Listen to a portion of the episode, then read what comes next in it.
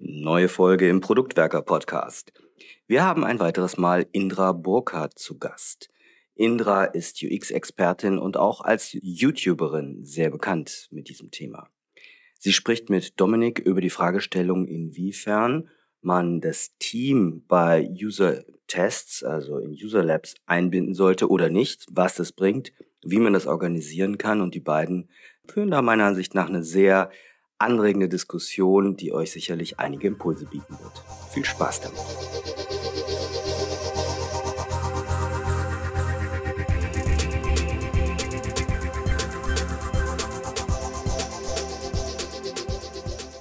Wir sprechen immer wieder davon, dass wir nicht nur als Product Owner die Ownership über das Produkt haben sollen, sondern dass auch das Team Product Ownership haben können sollte.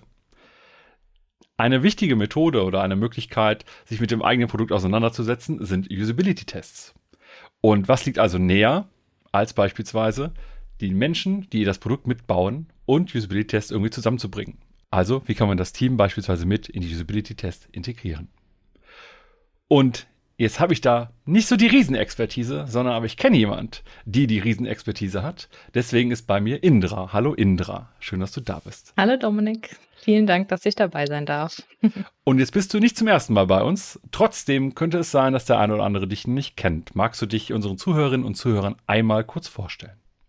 Ja, gerne. Also, mein Name ist Indra Burkhardt. Ich arbeite als User Experience Designerin in ähm, einer Dienstleistung für eine Firma, die nennt sich Rackspace. Ähm, da mache ich vor allem B2B-Anwendungen und wo mich vielleicht der ein oder andere doch mal herkennt, ist von YouTube. Da habe ich meinen eigenen YouTube-Kanal, wo ich über ganz viel UX-Themen spreche, Tools erkläre, Methoden erkläre, weil ich einfach sehr gerne über UX rede. Dann ist das ja heute genau die richtige Möglichkeit. Ich bin davon überzeugt, das hatte ich gerade schon gesagt, dass wir am Ende irgendwie alle als Team gemeinsam so eine Art Product Ownership tragen müssen. Und ich habe auch gesagt, Usability-Tests sind eine gute Möglichkeit, sich mit dem eigenen Produkt auseinanderzusetzen. Lass uns ruhig da auch direkt mal am Anfang anfangen. Und ich stelle dir ganz bewusst die offene Frage, vielleicht auch als Einstieg, warum eigentlich Usability-Tests? Also der Vorteil ist ja wirklich beim Usability-Test, dass man direkt mit den echten Nutzern testet, im besten Fall. Also, dass, dass ich mein Produkt nehme oder vielleicht auch nur ein Prototyp meines Produkts und ähm, dann ja rede ich oder stelle ich auch Aufgaben, da können wir gleich auch nochmal drüber reden, was ein Usability-Test genau ist, aber ähm, also das rede ich wirklich so am direkt mit der richtigen Ressource quasi, also der, der Person, an die ich eigentlich auch heran will, weil es geht ja bei User Experience, wie der Name ja auch schon sagt, darum, um den Endnutzer und ich kann nur mehr darüber hinausfinden, wenn ich auch mit dem spreche. Und wie kann ich mir jetzt so einen Usability-Test vorstellen? Also, wie läuft er ab? Was sind so die vielleicht die Vorbedingungen, die Vorarbeiten und so weiter? Also einfach mal so vielleicht exemplarisch. Mhm. Also im besten Fall fragt man sich am Anfang, was will ich eigentlich herausfinden? Das ist immer so bei, wenn man Research machen will. Und also ja, gut, man kann jetzt Usability-Tests auch als reine Testing sehen, aber irgendwie findet man auch immer researchmäßig was heraus. Deswegen finde ich immer ganz gut, am Anfang sich die Frage zu stellen, okay, was suche ich hier überhaupt, was will ich beantwortet haben. Das fokussiert einen auch super.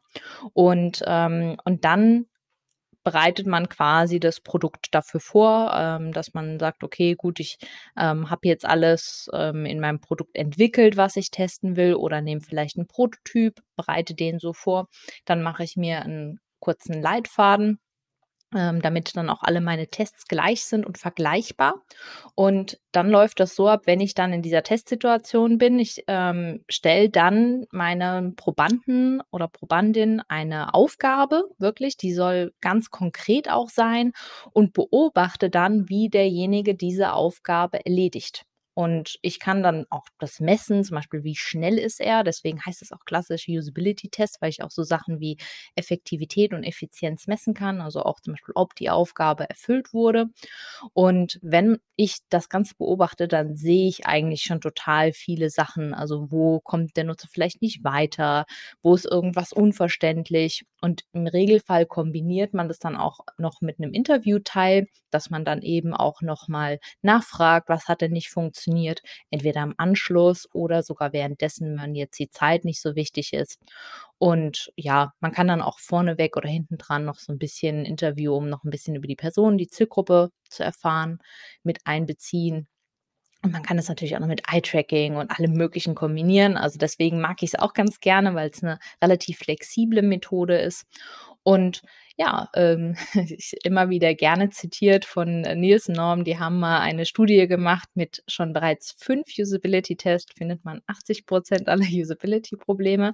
Deswegen bin ich halt auch ein ganz großer Fan davon, eher kleinere Studien zu machen, weil die kriegt man relativ schnell organisiert innerhalb von einem Tag oder zwei und dann lieber häufig testen, ja, weil das ist auch die Kernessenz dieser Studie. Wenn ich Budget für 20 Personen habe, teste lieber viermal mit fünf als einmal mit 20. Sehr gut, dann haben wir es, glaube ich, so halbwegs verstanden, was wir da uns darunter vorstellen können.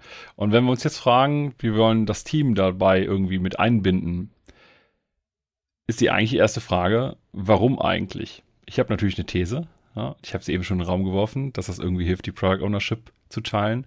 Würde aber auch gerne deine Perspektive hören, warum das Team mittesten sollte. Ich hatte ja schon gesagt, man kriegt unheimlich guten Eindruck davon, wer ist denn eigentlich der Nutzer, weil man halt direkt ihn vor der Nase hat. Und das hilft halt total bei Usability-Tests. Also die sehen dann halt auch wirklich mal, was sind die Probleme. Also ist es tatsächlich so, wenn man ja als UXler in einem Team ist und dann irgendwie was argumentiert, dann kann es manchmal sein, dass ja, dass einem dann nicht so ganz geglaubt wird, weil die Leute sagen: „Ja, ja, gut, aber so schlimm kann es ja gar nicht sein.“ Und aber wenn du halt wirklich siehst, wie da jemand einfach kämpft und oder fünf Minuten auf die Seite starrt und es nicht versteht oder nicht findet, dann dann brauchst du nicht mehr argumentieren oder irgendwie lange rumlabern, sage ich jetzt mal, weil du hast es ja gesehen. Und das hilft halt bei total vielen einfach schon diese Diskussion zu reduzieren, weil, naja, ich war ja dabei, ne, so, der es, die ist quasi bewiesen, ich muss darüber nicht mehr reden. Und ähm, man kriegt auch noch ein viel eindeutigeres Bild, wer ist denn eigentlich die Nutzerschaft? Also da kann man sich dann am Ende auch fragen, wenn ich jetzt sehr viele Usability-Tests beobachtet habe, brauche ich dann noch eine Persona? Ich habe ja ein sehr gutes Bild von meinen Nutzern, weil ich sie ja immer wieder in Usability-Tests sehe. Wir hatten an dieser Stelle auch schon mal über das Thema Personas gesprochen, gerade auch für uns in der Verantwortung als Product Owner. Das ist natürlich auch eine gute These. Also, ich habe jetzt persönlich gerade gar keine Meinung dazu, aber ich kann mir schon vorstellen, tatsächlich, dass wenn man viel Interaktion mit den Menschen, die das Produkt hinter verwenden, auch selber hat, dass man dann dieses Thema Selbstreferenz, was ja für mich ein Hauptindikator ist, äh, ne, wir reden über die Anwender, aber ich referenziere irgendwie mich immer selbst und deswegen brauche ich eigentlich Personas, damit das nicht so stark passiert. Wenn wir aber regelmäßig Menschen erleben, unsere echten Nutzer und Nutzerinnen, wie sie unser Produkt in Wirklichkeit nutzen, dann äh, ist es zumindest für mich sehr nachvollziehbar.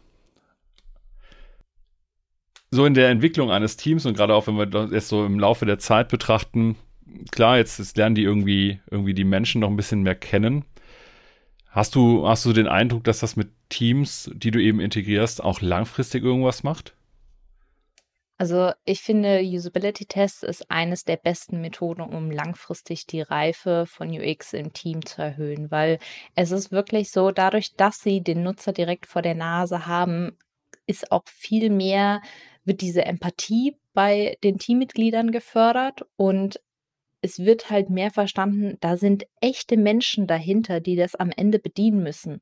Und wenn wir hier irgendwas Krudes bauen und derjenige einfach wirklich verzweifelt ist oder auch einfach sauer wird. Das hatte ich auch schon Usability-Tests, wo Leute einfach nur verzweifelt waren. Und ich dann auch als Interview gesagt habe, seien Sie ganz offen, die können hier alle Schimpfwörter benutzen, die sie wollen. alles gut. Und das haben die Leute dann teilweise auch gerne genutzt. Und ähm, wenn das das Team dann sieht, dann verstehen sie halt auch, warum es echt wichtig ist, dass man nutzerzentriert arbeitet, weil keiner will, dass der andere einfach eine schlechte Zeit hat. Und ich, ehrlich gesagt, ich finde es sogar ganz äh, persönlich ganz geil, wenn da irgendwelche Probanden oder Probandinnen sind, die sehr emotional werden. Weil, ne, da, klar, es heißt jetzt Usability-Test, aber dann ist halt das Thema User Experience, also auch, wie erleben die das, wie verbalisieren die auch gerade ihr Erleben unseres Produktes. Und wenn die halt rumfluchen, dann ist das eine ganz starke Emotion, ne? Oder wenn die halt auch sich richtig freuen, das kann ja auch mal passieren. Auch das macht eine ganze Menge mit mir. Du hast schon gesagt, Empathie. Ne? Also von daher, da stimme ich dir absolut zu. Ja, und also die sind da auch knallhart, die Leute. Also, ähm, und nichts wirkt so, wie wenn die Leute dann auch sagen, nee, also das ist so schlecht, das würde ich nie so kaufen. Oder da, da gehe ich doch dann lieber zum Konkurrent. Ja, das schlägt ein wie eine Bombe, ne? Also da musst du nicht mehr groß irgendwas argumentieren, ob du jetzt noch Budget bekommst, dass du das umbauen willst. Aber lass uns jetzt mal so ein bisschen noch konkreter werden. Also konkreter im Sinne von, wie bindest du ein Team bei so Usability-Tests sehr, sehr, sehr konkret ein? Mhm. Also mein äh, ja, erster Schritt ist eigentlich, dass ich versuche, sie bei der Beobachtung mit zu integrieren. Also ein Usability-Test wird normalerweise oder im besten Fall auch in einem 1 zu 1 Gespräch gemacht. Das heißt, man hat wirklich nur die, die Testperson und den Interviewer. Das, und der Interviewer sollte schon auch Interviewfähigkeiten haben. Und ähm, da, gleichzeitig kann natürlich der Interviewer das Ganze auch mitprotokollieren, aber es ist natürlich schon ziemlich anstrengend, alles mitzuschreiben, gleichzeitig darauf wirklich zu achten, was macht der Nutzer da gerade. Also man will den ja eigentlich beobachten und halt irgendwie alles protokollieren. Also es ist schon auch, selbst wenn man erfahren ist und man macht das einen ganzen Tag lang, dann ist das schon sehr, sehr anstrengend. Und ähm, deswegen mache ich es ganz gerne, dass ich wirklich das von jemand anderen protokollieren lasse. Und das, und das kann ein UX-Experte auch sein oder eben auch das Team.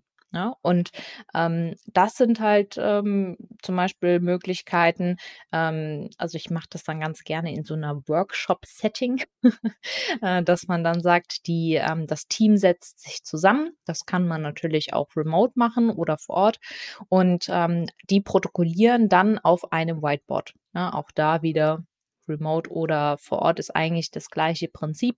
Und da kann man dann verschiedene Regeln aufstellen. Also, dass man zum Beispiel sagt, ähm, jeder darf einfach mitschreiben, ja, dass ich irgendwie, ähm, im Regelfall mache ich das dann so, jeder Proband hat eine Post-it-Farbe. Mit jedem neuen Proband wechseln wir. Das wird quasi alles anmoderiert und die kleben das dann direkt irgendwie zu den Screens hin. Das habe ich dann alles vorbereitet. Und ähm, die ganzen Usability-Probleme werden dann aufgemappt. Ich, auch da ich, stelle ich einige Regeln wie versucht so viel wörtliche Rede wie möglich aufzuschreiben, interpretiert nichts rein ähm, und äh, ja, teilweise ist dann auch, wenn dann Sachen schon mal kleben, dass man dann einfach nur markiert, okay, die wurden jetzt nochmal gesagt, damit man aber auch sieht, okay, das wurde tatsächlich häufiger genannt. Und ähm, ja, und der Vorteil daran ist zum Beispiel, wenn ich jetzt dieses ganz offene Setting habe, ähm, also dass quasi ja einfach jeder darf mitschreiben, jeder darf einfach nur kleben, dass ich dem Team die Möglichkeit auch gebe, einfach rein und raus zu kommen. Also, dass ich die gar nicht zwinge, ihr müsst jetzt den kompletten, die komplette Studie mit dabei sein. Ja, meistens ist es, wie gesagt, ich mache gerne fünf an einem Tag. Aber es sind natürlich trotzdem einige Stunden und ähm, ja, wenn das ganze Team das zuguckt, das ist schon ein Invest. ähm, das, ähm, und dann kann man halt auch sagen, okay, guckt nur bei zwei jetzt zum Beispiel mit. Das, die Gefahr daran ist natürlich immer, wenn ich jetzt nur vor allem nur eins sehe, dann bin ich sehr gefärbt. Und ähm, dann habe ich halt nicht so das ganz gesamte Bild. Und das kann halt je nach Proband dann sehr negativ oder sehr positiv zum Beispiel sein, obwohl es vielleicht gar nicht so drastisch war, je nachdem, was die anderen dann gesagt haben. Ähm, aber mir ist es trotzdem immer noch lieber, wenn sie mal bei einem vorbeischauen und mal so einen Eindruck bekommen, wie sowas abläuft, als es gar nicht zu machen, weil ich halt sage, nee, du musst unbedingt alle zugucken. Ja, und dann gibt es natürlich noch die Alternative, dass ich zum Beispiel sowas sage wie guckt im Blog. Also, dass ich jetzt sage, guckt alle Vormittagstermine oder guckt alle Nachmittagstermine. Ich habe dann quasi wie ein festes Beobachtungsteam. Und der Vorteil bei dem Beobachtungsteam, sage ich jetzt mal, ist auch so ein bisschen, die wissen ja schon, was die anderen Probanden aufgeschrieben haben und wissen dann auch schon, was für Zettel kleben und dann hat man nicht so viel Doppelungen bei den Zetteln. Ja, und dann kann man die können das ein bisschen koordinierter aufschreiben und, ähm, kriegen auch einen besseren Eindruck über über alle Termine. Und das kann ich halt wirklich bis zu na ja gut, ich habe halt meine dedizierten Protokollierer, sage ich jetzt mal, auch nur dabei sitzen, die die Sachen halt aufnehmen. Was mir gerade nicht ganz klar geworden ist, lässt du jetzt dann das ganze Team alleine die Sachen protokollieren oder hast du nochmal irgendjemanden als Expertin oder als Experten dabei, diese Person protokolliert auch, aber eben mit dem Team gemeinsam? Ich habe beides schon gemacht ähm, und ich habe mit beidem gute Erfahrungen gemacht. Ich beziehungsweise manchmal ähm, je nach Team finde ich, ist es sogar besser, wenn gar kein Experte da ist, weil dann kann man dem Team so ein bisschen sagen, ihr seid jetzt in der Verantwortung, dass wir das hier ordentlich protokollieren. Wenn da nämlich jetzt noch ein anderer UX-Experte sitzt, dann denken die, na, der wird ja schon protokollieren und der wird es ja schon richtig machen. Und dann fangen die wieder an, irgendwie gerade wenn man remote ist, dann irgendwelche E-Mails nebenher zu beantworten. Und ähm, wenn ich aber sage, ich bin auf euch angewiesen, ja, dass ihr das jetzt protokolliert, dann dann haben die halt auch wirklich eine Aufgabe, ne? Und, ähm, weil es gibt halt schon so ein paar Leute, die sind dann eher schreibfaul, sage ich jetzt mal, und, ähm, sind dann halt auch nicht so dann dabei. Und, äh, das ist ja genau das, was ich nicht so will. Ich will ja, dass die Leute wirklich aktiv dabei sind. Ich habe auch die Erfahrung gemacht, äh, ich habe einen Kontext gehabt, den fand ich auch großartig. Das war ne vor Corona in der Zeit. Man hat ein eigenes Lab mit einer Glasscheibe, ne klassisch so dieses, was man von Verhören und so weiter auch kennt aus dem Fernsehen. Der Spiegel, wo man auf der einen Seite sitzen kann, auf der anderen Seite kann man einmal durchblicken. Und was wir gemacht haben, ist tatsächlich, wir hatten auch, wir haben einen Tag lang Tests gemacht, wie du gesagt hast. Ne, wir haben nicht so viele, sondern machen halt vier oder fünf. Dann haben wir die wichtigsten Themen erstmal gefunden und jeder aus dem Team sollte mindestens bei einer Session dabei sein und mit dokumentieren. Nicht alleine. Also bei uns waren Experten noch mit dabei, aber so, dass wir dann halt auch am Ende irgendwie jeder so einen Eindruck hatte und dass wir das auch gemeinsam irgendwie einbringen können. Also ich glaube, weil da würde ich jetzt langsam hingehen, dass wir diesen zweiten Schritt, der ja eigentlich neben dem beobachten und protokollieren, haben wir ja noch das Auswerten. Also nach den ganzen Tests muss du ja irgendwie noch überlegen, was sind jetzt unsere Konsequenzen, die wir da rausziehen. Und mir hatte es damals geholfen, obwohl jedes Teammitglied nur im Regelfall bei ein, maximal zwei Interviews dabei war oder bei den Tests dabei war, dass dadurch aber trotzdem in der Gesamtdiskussion viele Perspektiven vertreten waren und wir hatten ja natürlich alles aufgezeichnet. Wir konnten im Zweifelsfall nochmal reinspringen und Sachen uns nochmal anschauen. Wie ist so deine Erfahrung mit dem Thema Auswerten im Team? Ja, das funktioniert auch sehr gut. Also wenn, ähm, wenn ich jetzt zum Beispiel gerade dieses Gemischte, wie du es auch gerade beschrieben hast, mache, dann hat man ja vor allem auch erstmal am Anfang so einen Teil des Aussortierens, weil dann wurden auch ganz viele Sachen doppelt aufgenommen. Und das führt aber auch dazu, dass wenn ich jetzt bei einer Session nicht dabei war, muss ich mir dann auch erstmal alle Zettelchen durchlesen um die dann zu clustern auch, ein bisschen zu sortieren. Und dann kriege ich ja auch ganz viel mit, was in den anderen Sessions gelaufen ist. Also das hilft auf jeden Fall auch. Und wie du auch sagst, die, das Gespräch dabei. Also ich kenne das dann häufig so, dass man dann einfach sagt, hm, ich, ich zum Beispiel, ähm, ich werde jetzt mit dir äh, zu so einem Cluster zugeteilt und jeder kümmert sich dann so um ein, um einen Screen oder sowas zum Beispiel. Den sortiere ich dann und dann am Ende in der Runde stelle ich vor, was alles zu diesem einen Screen gesagt wurde. Und ähm, auch da würde ich immer noch bei den Ergebnissen bleiben, also nicht interpretieren. Und ich würde auch wirklich nicht interpretieren und To-Dos an dem Testing-Tag machen. Also im besten Fall sollte man immer noch die Ergebnisse sortieren und clustern am Testing-Tag, wenn möglich. Aber das Auswerten und die nächsten Schritte, was mache ich jetzt daraus, würde ich erst am nächsten Tag machen mit frischem Kopf und wenn man mal so eine Nacht drüber geschlafen hat. Jetzt könnte man ketzerisch auch fragen, ob das Team, das normalerweise ja nicht in dem Bereich geschult ist, ausreichend in der Lage ist, äh, Beobachtungen als Beobachtung auch zu formulieren und so weiter, also quasi auch Teile zu interpretieren. Aber hast du die, äh, die Beobachtung gemacht oder hast du eher die Beobachtung gemacht, dass das Teams sehr gut können? Also natürlich gibt es schon den Fall, dass Sachen mh, hm, aufgeschrieben werden, die dann schon interpretiert wurden. Also deswegen ähm, hatte ich auch gesagt, ich stelle immer die Regel auf, am Anfang ähm, nicht zu interpretieren. Das funktioniert nicht immer hundertprozentig, aber deswegen ähm, ist es ja dann auch so, wenn man dann am Ende nochmal die Sachen gemeinsam durchgeht, dann fallen die Sachen eigentlich auch in der Regel auf. Weil ich zum Beispiel, äh, wenn ich jetzt Interviewer zum Beispiel bin, äh, ich habe ja auch alle erlebt ja, alle Interview oder alle äh, Usability-Tests. Und ich weiß dann auch noch, gerade wenn es am gleichen Tag passiert ist, was hat der wirklich gesagt und ist das jetzt eine Interpretation oder ist es wirklich passiert? Und ähm, da kann man das dann schon relativ dann ganz gut auch besprechen. Und ich finde, das ist auch voll die Chance, dann gerade wenn man, wenn das so aufkommt, im Team zu besprechen, ah, okay, das hat der Nutzer wirklich gesagt und das habe ich jetzt daraus mitgenommen. Und dann hat man noch ein viel größeres Verständnis zwischen diesem Problem und Lösungsraum. Weil das ist ja häufig so ein Problem, was Teams haben. Die denken immer total schnell in Lösungen, weil wir darauf trainiert sind. Ja, wir wollen immer gleich irgendwie, wenn wir ein Problem hören, darüber nachdenken, wie können wir es lösen. Aber gerade bei dieser Arbeit geht es ja auch vor, darum, erstmal zu verstehen, was ist denn eigentlich das dahinterliegende Problem? Und das trainiert halt auch nochmal diesen Skill.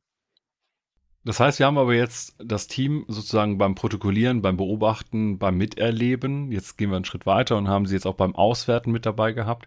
Können wir den Kontakt zwischen den Menschen, die unser Produkt vertesten, und unserem Team noch mehr steigern, also nochmal stärken? Also, der erste Gedanke, der mir dann irgendwie einfällt, ist sozusagen, Ne, du hast gesagt, du machst die Interviews, aber könnte man auch Teammitglieder als Interviewer nehmen?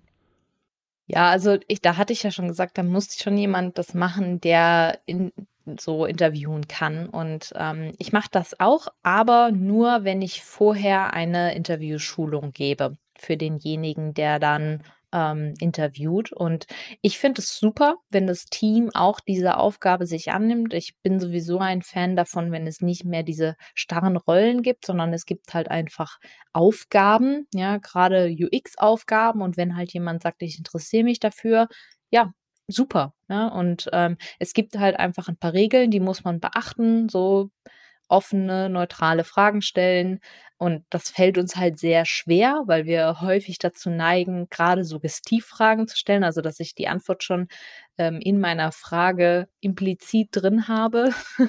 Und ähm, das ist wie, ähm, warum hat dir das denn jetzt nicht gefallen? Impliziert, dass es dem User nicht gefallen hat.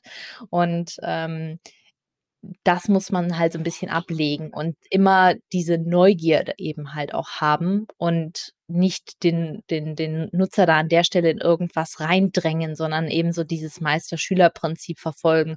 Und das versuche ich dann halt immer so meistens ist meine Schulung dann so zwei drei Stunden lang oder so, wirklich einmal Power und der Rest ist aber Übung. Und ja, dann müssen sie da einfach durch.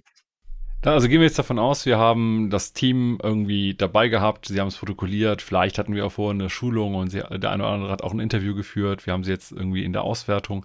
Das heißt, am Ende von so einem Test kommen ja hoffentlich Ergebnisse raus. Und du hattest jetzt eben auch schon eine Studie zitiert, ne? mit fünf Tests hat man dann irgendwie 80 Prozent der, der kritischen Themen auch erfasst. Wenn ich aber jetzt weiß, das sind die kritischen Themen oder wir haben das irgendwie genommen, wie nutzen wir das als Team am besten, um auch unsere Mitarbeit an diesem, an diesem Test mit zu würdigen und am besten auszunutzen. Ja, also ich hatte ja gesagt, ich würde es am nächsten Tag oder dann, man könnte es ja dann auch zum Beispiel ähm, in einem, in einem ähm, Grooming-Session oder irgendwie integrieren, dass man, wenn man jetzt sagt, okay, ich nehme die Themen mal ins Backlog mit auf und äh, normalerweise ist es so, wenn ich jetzt als UXler Usability-Tests aufnehme, dass ich die nach einem Schweregrad kategorisiere. Also, dass ich ähm, sage, es war besonders schlimm, wenn der Nutzer gar nicht seine Aufgabe erfüllen konnte. Ja, dann ist es wirklich ein gravierendes Usability-Problem. Dann gibt es noch den Fall, dass er zwar die Aufgabe erfüllen konnte, aber er hat halt gezögert. Und das Unwichtigste, sage ich jetzt mal, ist dann halt eher nur so ein visuelles Thema. Also, dass er, der Nutzer zwar seine Aufgabe erfüllen konnte, soweit, aber dass irgendwas ja ästhetisch vielleicht nicht so gepasst hat oder sowas. Ja, dass er dann vielleicht geäußert hat, dass es ihm nicht so gefallen hat.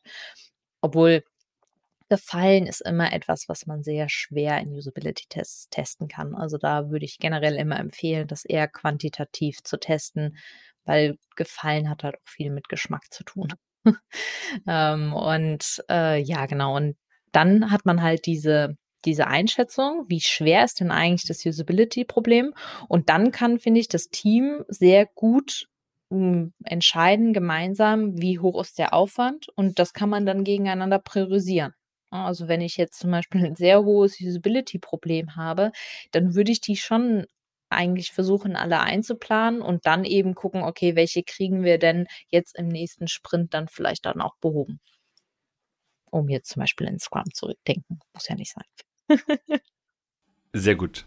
Sehr gut. Das heißt, wir haben jetzt eigentlich mal die komplette Brücke geschlagen von, ich kann irgendwie mitmachen, ich kann es mit auswerten, ich kann es protokollieren, ich kann die Ergebnisse und so weiter auch nutzen. Und ich glaube, wenn man das alles einmal durchgemacht hat, ist den meisten Teams auch klar, warum das sinnvoll ist und warum es hilfreich ist. Ich frage mich jetzt aber gerade, wie ich beispielsweise ein Team motivieren kann, da mitzumachen, wenn das Team oder auch alle Teammitglieder das bisher in anderen Teams noch nicht mitgemacht haben. Was sind so aus deiner Erfahrung heraus vielleicht gute Tipps, wenn ich ein Team oder mein Team ganz besonders motivieren möchte, mitzumachen? Also was halt, wenn man die Möglichkeit hat, gerade so vor Corona hat es halt sehr gut funktioniert, ist das zu so einem richtigen Happening zu machen. Also dass man halt wirklich sagt, man ist zusammen in einem Raum. Ich persönlich bin ja gar nicht so ein großer Fan von der von der Spiegelwand, weil da muss man immer so im Dunkeln sitzen. Sonst sieht, sieht nämlich immer der Proband, was da für eine riesige Mannschaft auf der anderen Seite sitzt und denkt dann so, oh Gott. Ähm, aber ähm, ja, die, aber man kann ja auch das über Videoübertragung machen und wenn man dann halt da irgendwie noch Kuchen und Kekse hinstellt und sagt, oh, ja, hier, geil, Usability-Test, ähm, dann kriegt man damit schon irgendwie ein paar Leute auch hin. Also ich, ich weiß, ich hatte mal bei irgendeinem Talk auch, ich glaube, der war von Chefkoch oder so, die haben gesagt, ja, immer Schokolade mitbringen. Mit Schokolade kriegt man alle. Aber natürlich ist es schwierig jetzt zu Remote-Zeiten. Und ähm, da habe ich auch tatsächlich die Erfahrung gemacht, es hilft es auch einfach mit einzuplanen. Also so ganz stumpf zu sagen, so, diesen, diese, ähm, diesen Sprint jetzt oben wieder ins Scrum. Ich bin relativ viel unterwegs in dem Bereich, deswegen ähm, nehmen wir uns einfach vor, wir machen Usability-Tests da schauen wir jetzt zu und wir planen das einfach von unserem Aufwand her mit ein. Ja, dann hat das eigentlich jeder schon auf dem Zettel, dann ist quasi auch schon das Commitment da. Ich habe dann nicht irgendwie die Ausrede, ich muss noch was anderes machen. Und da hilft es halt auch gerade, wenn man da vom Seiten Product Owner auch so einen Support hat. Also ähm, ich zum Beispiel bin im Moment in einem Projekt, das, ähm, da bin ich sehr glücklich. Ähm, da ist die Product Ownerin sehr in Richtung UX und die sagt dann auch, komm, das machen wir jetzt und dann wird es halt auch so vom Team mehr angenommen, muss man halt auch ganz klar sagen. Das spricht mir ja sehr aus der eigenen Seele. Ich bin ja auch ein großer Freund davon, UX-Arbeit erstens im Team zu erledigen und zweitens das auch ganz normal im Product Backlog mit einzuplanen, weil es ist letztendlich ja Arbeit, die wir machen müssen für unser Produkt. Ne, also auch wenn du eben quasi gesagt hast, vielleicht werden Personas auch obsolet, wenn man eben viel Kontakt hat, Personas erstellen ist meistens eine der ersten Aufgaben, die ich im Product Backlog drinstehen habe, um mit dem Team gemeinsam ein mentales Modell zu entwickeln. Wer oder was sind eigentlich die Menschen, die unser Produkt benutzen? Also von daher, das teile ich sehr und das empfehle ich auch tatsächlich an dieser Stelle nochmal explizit, was du schon gesagt hast, so etwas einfach als weiteres Element im Product Backlog einzuplanen, aber gleichzeitig auch zu verstehen, das macht dann nicht das, äh, der oder die UX-Professional aus unserem Team, sondern das machen wir als Team zusammen weil wir tragen die Verantwortung für das Erreichen unserer gemeinsamen Ziele. Ja. Und man muss auch immer sehen, Personas sind eine extrem teure Methode. Und ähm, ich, also ich finde, es sind so zwei Ansätze. Ähm, also es gibt ja auch die Personas, sagen halt, ich researche erst und mache dann basierend auf meinen Findings mein, mein Produkt, was ja, sage ich jetzt mal, nach Norm und alles, wenn man alles so stringent macht, eigentlich so der, der, der gute Weg ist.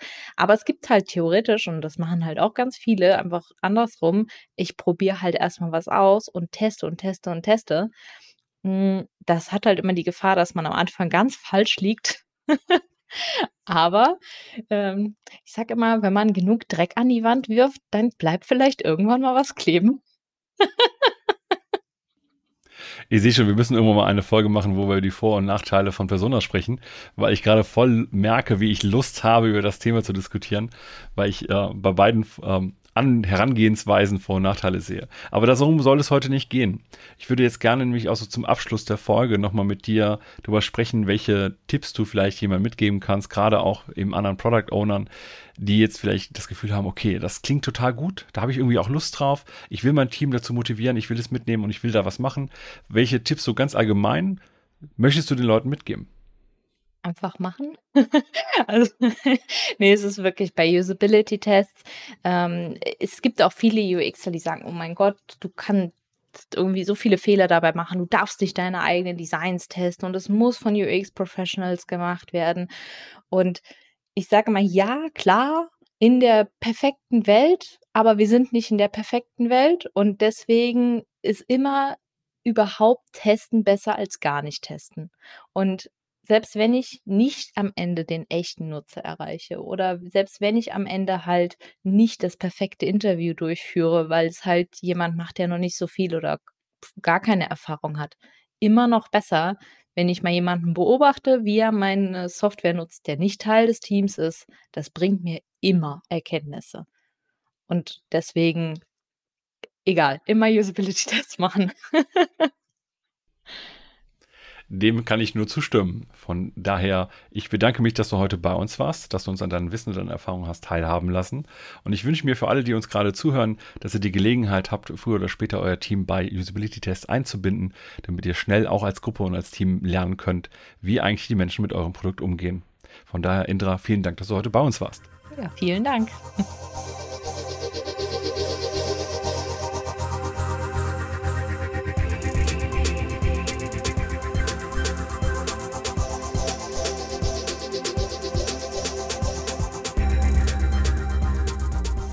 Wir hoffen, dass euch diese Folge gefallen hat und dass ihr den ein oder anderen Impuls daraus mitnehmen konntet.